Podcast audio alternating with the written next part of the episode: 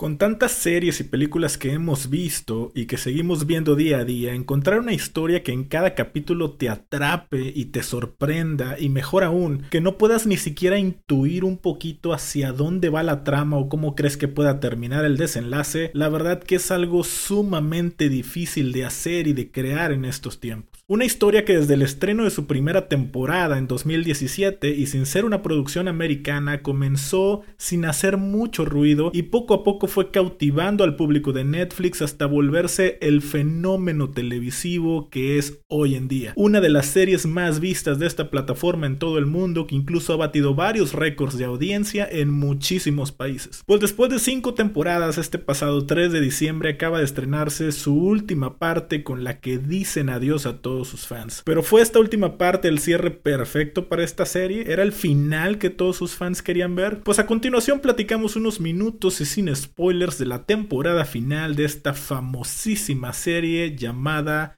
La Casa de Papel. Ahora platiquemos de lo mejor de las series, películas, libros, anime y videojuegos. Solo aquí en The Geek Man Theory con Rodrigo Tello. Comenzamos. Amigos, ¿qué decir de esta serie que no se haya dicho ya a estas alturas? Miren, les voy a dar mi punto de vista de por qué esta serie ha tenido tanto éxito. Y como primer punto, quiero hablarles de la historia. De principio, la premisa parece muy sencilla, un grupo de ladrones que por razones personales se meten a robar a la Fábrica Nacional de Moneda y Timbre e imprimir 2.400 millones de euros, esperando obviamente que sea el ataque perfecto. Una premisa que honestamente hemos visto de manera muy similar en muchos otros proyectos, particularmente en películas. Pero entonces, ¿por qué si es algo parecido que ya hemos visto antes, la serie tuvo tanto éxito? Bueno, porque simple y sencillamente es una historia inteligentemente muy bien escrita y construida. No es la clásica historia donde los policías son todos unos tontos, por así decir, y los ladrones hacen ver todo tan fácil que pierde realismo y pierde encanto. No, no, no. Aquí todo está bien detallado, todo bien contado, todo perfectamente editado para irte llevando de la mano a través de una historia que combina elementos extraordinarios como acción, intriga, intriga, misterio, engaños obviamente, pero también a la parte va contando una historia de amor puro, de amor de pareja, de amor entre amigos, entre hermanos, de amor de familia y por supuesto de amor propio combinar todos estos elementos con giros de tuerca sorprendentes, con incertidumbre y con tantas variantes que como espectador no sabes lo que te vas a encontrar en el siguiente episodio. Es verdaderamente un gran mérito porque la mayoría de las cosas importantes que suceden ni siquiera las ves venir. Te caen o como balde de agua fría o como un dulce postre, pero el factor sorpresa es verdaderamente extraordinario. Bueno, pues en esta quinta y última temporada sigue sucediendo lo mismo y es un logro total. ¿Cómo es posible que después de cuatro temporadas sigan manteniendo el ritmo tan alto de adrenalina que plasmaron desde la temporada inicial? Algo que caracterizó también a esta serie y que continúa de manera sorprendente en esta quinta temporada es que no hay ni siquiera un episodio en donde te puedas relajar. Sí tiene sus momentos donde bajan tantito las revoluciones, pero en cuestión de minutos nuevamente está la acción, el dinamismo, la intensidad, la adrenalina y cuando menos lo piensas el episodio ya terminó y estás empezando el episodio siguiente. Es verdaderamente destacable cómo la historia a estas alturas te sigue presentando giros y giros de tuerca sin parar. Y con giro de tuerca me refiero a que te presenta cosas que no son fáciles de predecir.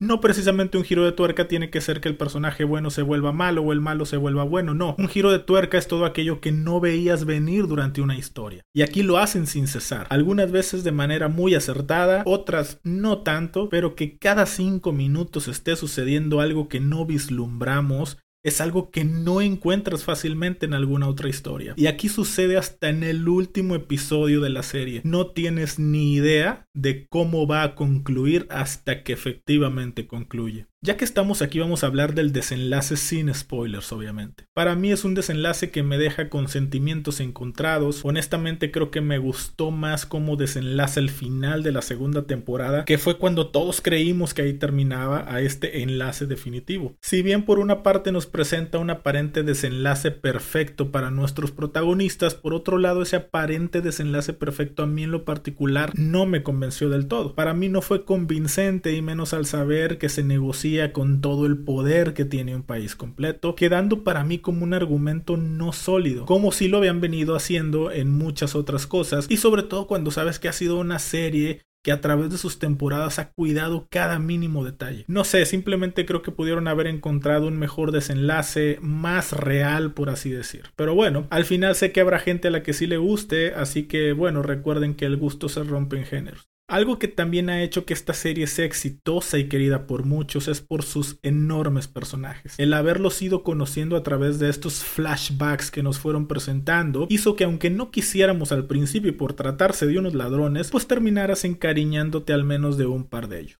Cada uno con una personalidad bien estructurada combinado con un casting diverso y perfecto hizo que pudieras fácilmente identificarlos y empatizar a la perfección. Tokio, Berlín, Denver, Nairobi o el profesor son personajes que van a quedar en la memoria de todos aquellos que vimos esta serie y sin duda más de uno se va a quedar con nuestro cariño y corazón. Las estupendas actuaciones de varios de ellos hoy en día los ha puesto ya en el mercado anglosajón y entrar a Hollywood por la puerta grande. Ni nuestros amigos americanos pudieron ignorar el éxito de esta serie española al grado que ya podemos ver a Úrsula Corberó o a Álvaro Morte en proyectos importantes de producciones americanas. En lo particular quiero destacar en esta quinta temporada la actuación de Pedro Alonso, el famoso Berlín, que se caracterizó por ser siempre un personaje polémico, pero que con los flashbacks pudimos apreciar mucho más de su historia como personaje y del enorme talento que tiene Pedro Alonso, y que hoy por hoy lo han convertido en uno de los actores españoles más importantes de la actualidad. Esa escena en donde se despide de su hijo es exquisita, te transmite toda una serie de emociones que bueno, no nada más su performance es grandioso, sino también muy elegante y elocuente, verdaderamente extraordinario. Si se dieron cuenta la calidad de la producción aumentó de manera notoria a partir de la tercera temporada. Cuando Netflix ve el éxito de la primera y segunda temporada y compra los derechos y empiezan a producir la tercera, les dio mucho más presupuesto y se notó en la historia. Empezamos a ver locaciones a través de todo el mundo, escenas en barcos o yates, en islas desiertas, aviones, helicópteros, escenas de acción con mucho más presupuesto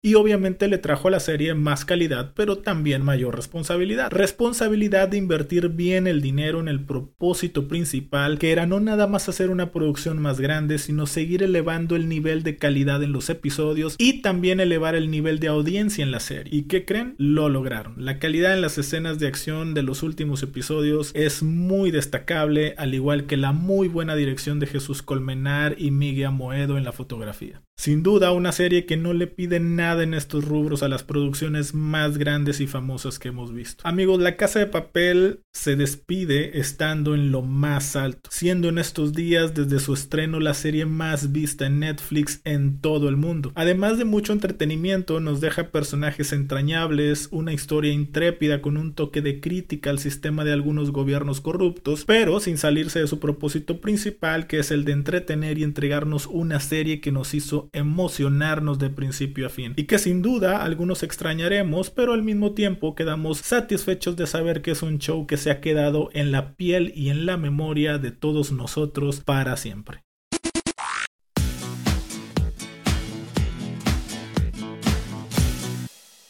Amigos, el catálogo de Apple TV sin duda es uno de los catálogos más pequeños que existen en cuanto a plataformas de streaming se refiere, pero no por eso quiere decir que sea una plataforma que no valga la pena echarle un vistazo. Sí tiene pocas series y pocas películas originales, pero la verdad, la mayoría con una estupenda calidad y esta serie de la que les quiero platicar no es la excepción. Las personas que me conocen saben que soy un apasionado del tema ovni y extraterrestre y por consecuencia cuando sale una película o serie relacionada a este tema, trato de verlos inmediatamente. Para mi tristeza debo decir que en este tema de ciencia ficción pocos han sido los programas o películas que realmente han valido la pena para mí. En películas debo decir que mis favoritas son la primera entrega del Día de la Independencia, obviamente el clásico E.T. el extraterrestre, La llegada con Amy Adams y Super 8 por supuesto de Steven Spielberg. Y en series solo recuerdo dos honestamente. La primera entrega de Vi que bueno obviamente no la vi en su momento sino ya años después cuando la repetían aquí en México. Y en los últimos años la serie de Falling Skies. Y siendo honestos son películas y series catalogadas en un género de acción y ciencia ficción porque se basan más en el enfoque de la guerra guerra entre los aliens y la humanidad. Bueno, pues esta serie recientemente estrenada en la plataforma de Apple TV llamada Invasion o Invasión, de la que les quiero platicar unos minutos, en verdad que me ha gustado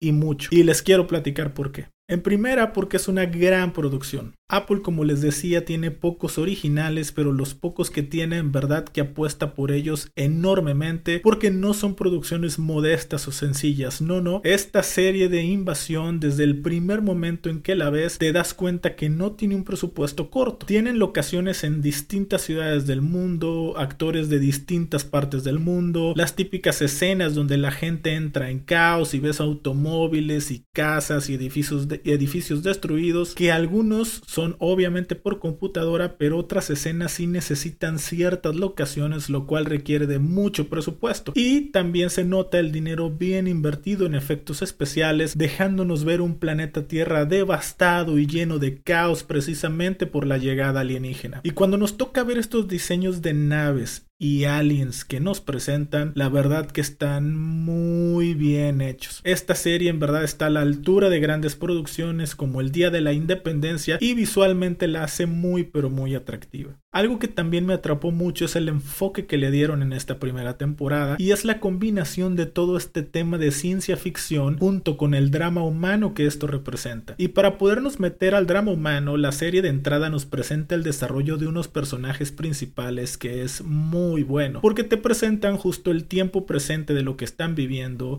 cuáles son sus preocupaciones actuales, te das cuenta de que como todos nosotros tienen sus cosas buenas y malas y te los desarrollan con un muy buen timing, que cuando empieza todo este tema de la invasión tú ya estás metido de lleno en la vida de ellos y eso hace que ya no nada más le des importancia al tema de ciencia ficción, sino que también te interese ver cómo se van desarrollando los problemas de cada uno de ellos, lo cual hace una estupenda combinación desde mi humilde punto de vista. A diferencia de otros proyectos donde todo se basa en la premisa extraterrestre, aquí no, aquí hay una historia y muy bien contada de la vida de nuestros personajes principales, algunos de ellos muy complejos tocando temas como la infidelidad en el matrimonio o como el de una persona que cuestiona cuál ha sido el propósito de su vida laboral, si ha valido la pena dedicarse a lo que se dedicó toda su vida. En fin, cuestionamientos no fáciles de abordar y que aquí lo supieron mezclar de una forma magistral. A diferencia de la mayoría de los proyectos en donde solo vemos lo que ocurre en Estados Unidos, aquí vemos cómo se va desarrollando el tema en diversas partes del mundo. Al mismo tiempo que vemos lo que pasa en Nueva York, también vemos lo que ocurre en Londres o lo que ocurre en Afganistán o lo mismo en Tokio, dándole a la serie un condimento de diversidad cultural que le da un sabor diferente a lo que hemos visto antes y que creo la enriquece desde cualquier parte en que la veamos. Es muy rico ver en un mismo show a una actriz de origen iraní, luego a un actor canadiense y en la siguiente escena a una actriz japonesa hablando en su idioma original. Sin duda un acierto en la serie que justo le da ese toque de realismo al tratarse de una invasión hacia todo el planeta Tierra y no solo a Estados Unidos como estamos acostumbrados a ver. Esta primera temporada yo la catalogaría más en el género de suspenso y de drama más que de acción y de ciencia ficción. La verdad es que el tema extraterrestre lo van desarrollando de a poco y eso hace que la acción la en pequeñas dosis. No es, al menos de momento, una serie llena de balazos y explosiones, pero ciertamente algo que comienza como un drama y suspenso, pues por el tema de que se trata es inevitable que poco a poco se va moviendo hacia la ciencia ficción y a la acción. Pero creo que eso la hace tener de momento mayor mérito, porque sin aventar toda la carne al asador desde el inicio, como decimos acá en México, no solo te entretiene, sino que te atrapa con sus personajes. Aparte está llena de momentos de suspenso. Particularmente me encantó lo que hicieron con el episodio número 6. En ese en particular me estuve comiendo las uñas todo el tiempo porque sí sentí la adrenalina, el suspenso y el miedo al tratarse de un tema desconocido para todos nosotros. Imagínate amigo qué sentirías si se te para un extraterrestre suponiendo que existen, porque yo sé que hay gente que no cree que existen y es muy respetable, pero supongamos por un segundo que existen y se te para uno de ellos en mero enfrente y más cuando sabes ya de antemano que vienen en un plan hostil. ¿Qué sentirías? Bueno, pues ahí les encargo que vean esta gran producción y apuesta que está haciendo Apple TV. Amigos, sin duda, si eres fan de este género como yo, tienes que ver esta serie muy bien hecha, muy bien desarrollada, con una buena producción, muy bien dirigida y con una fotografía extraordinaria. Ah, y como último comentario, la actuación de Goldshift Farani es maravillosa. Véanle, verdad amigos, no se van a arrepentir.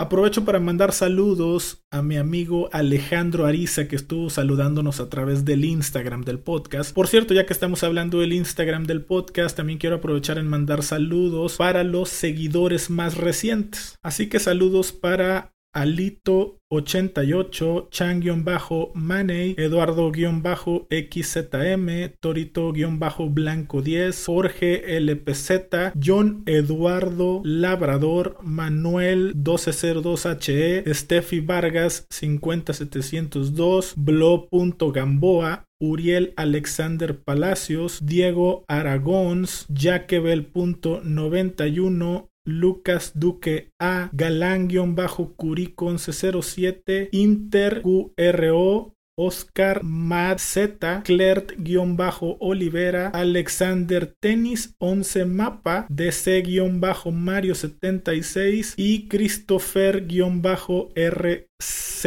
1. A todos ustedes y a todos los que nos escuchan en cada episodio, muchísimas, pero muchísimas gracias. Escríbanos por favor al Instagram de cuál serie, película, anime, libro, videojuego quisieran que platicáramos aquí en el podcast. Quienes aún no nos siguen en Instagram, les comento que casi diario estamos subiendo a través de las stories las noticias más sobresalientes del mundo geek para que siempre estén actualizados de primera mano. Por cierto, se vienen episodios donde vamos a platicar, por supuesto, de Spider-Man No Way Home, que ya estamos a dos semanas de su estreno en cines y que les platico que acá en México fue un completo caos conseguir boletos para ir a verla, pero en fin, también vamos a platicar de Far Cry 6, de esta nueva serie de Amazon llamada La Rueda del Tiempo. De entrada, te digo que si no la has visto, corras a verla porque no sabes de lo que te estás perdiendo. Se está volviendo de mis series favoritas en este año. Y bueno, por último les comparto que esta primera temporada del podcast seguramente la vamos a cerrar con el episodio donde hagamos el review de Matrix Resurrections. Después tomaremos algunas semanas de descanso para regresar con todo a comenzar la segunda temporada del podcast. Como siempre les recuerdo que estamos en las plataformas más importantes como Spotify, Apple Podcast, que por cierto nuestra audiencia crece cada vez más a través de Apple. Y bueno, muchísimas gracias. Y también nos encuentran en Anchor, en Radio Public, en Overcast, en Pocket Cast, en Stitcher, etcétera, etcétera. Una vez más, muchísimas gracias y nos escuchamos en el siguiente episodio. Adiós. They're just hilarious. Great show. Good show. My favorite show.